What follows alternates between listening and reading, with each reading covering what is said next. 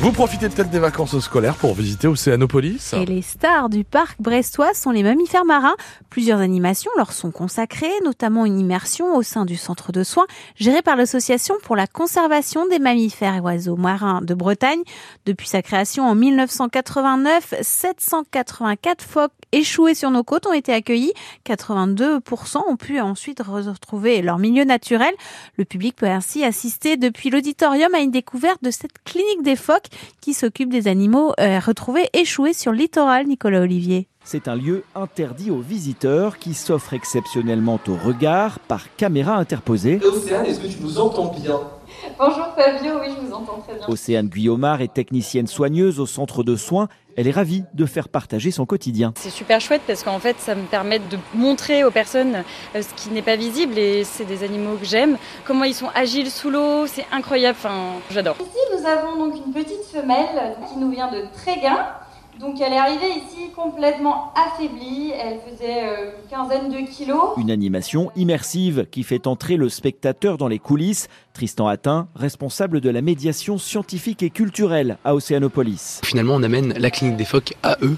Le public est dans l'auditorium et il va pouvoir vivre un peu l'histoire euh, d'un petit phoque entre le moment où on va le récupérer et le moment, plusieurs mois après, on va le relâcher dans l'environnement. Après le direct, la soigneuse rejoint la salle pour satisfaire la curiosité des enfants. Les enfants posent beaucoup de questions qui sont super intéressantes. Combien de temps reste un phoque ici euh, Quelle quantité ils mangent Combien de dents ils ont Donc c'est super chouette. 20 phoques sont actuellement pris en charge à la clinique.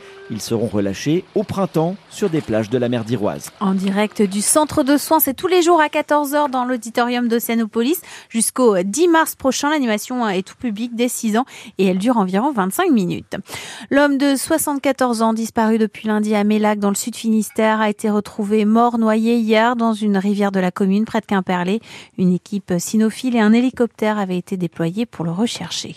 À Brest, il n'y aura pas de tramway pendant six semaines cet été. Le trafic de la ligne A sera totalement interrompu dès le lendemain des fêtes maritimes, à savoir le 18 juillet et sans doute jusqu'au 28 août, dans le cadre des travaux de construction de la seconde ligne du tramway. Donc, des bus de remplacement seront mis en place. Et Brest, où une nouvelle gare routière provisoire entre en service ce matin, à moins de 200 mètres de la gare SNCF. Cette gare routière, euh, la gare routière ouverte en 1990 va donc être démolie pour y implanter le futur terminal du tramway. Reportage dans le journal de 7 heures. Nouvelle avarie pour Amal Lecléage sur l'Arkea Ultime Challenge. Le skipper finistérien est victime d'une voie d'eau dans la coque centrale de son maxi trimaran. Il envisage avec son équipe les solutions de réparation, annonce sa team Banque Populaire.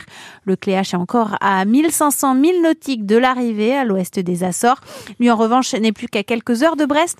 Thomas Coville devrait passer la ligne vers midi tout à l'heure, soit un peu plus de deux jours après le vainqueur Charles Caudrelier.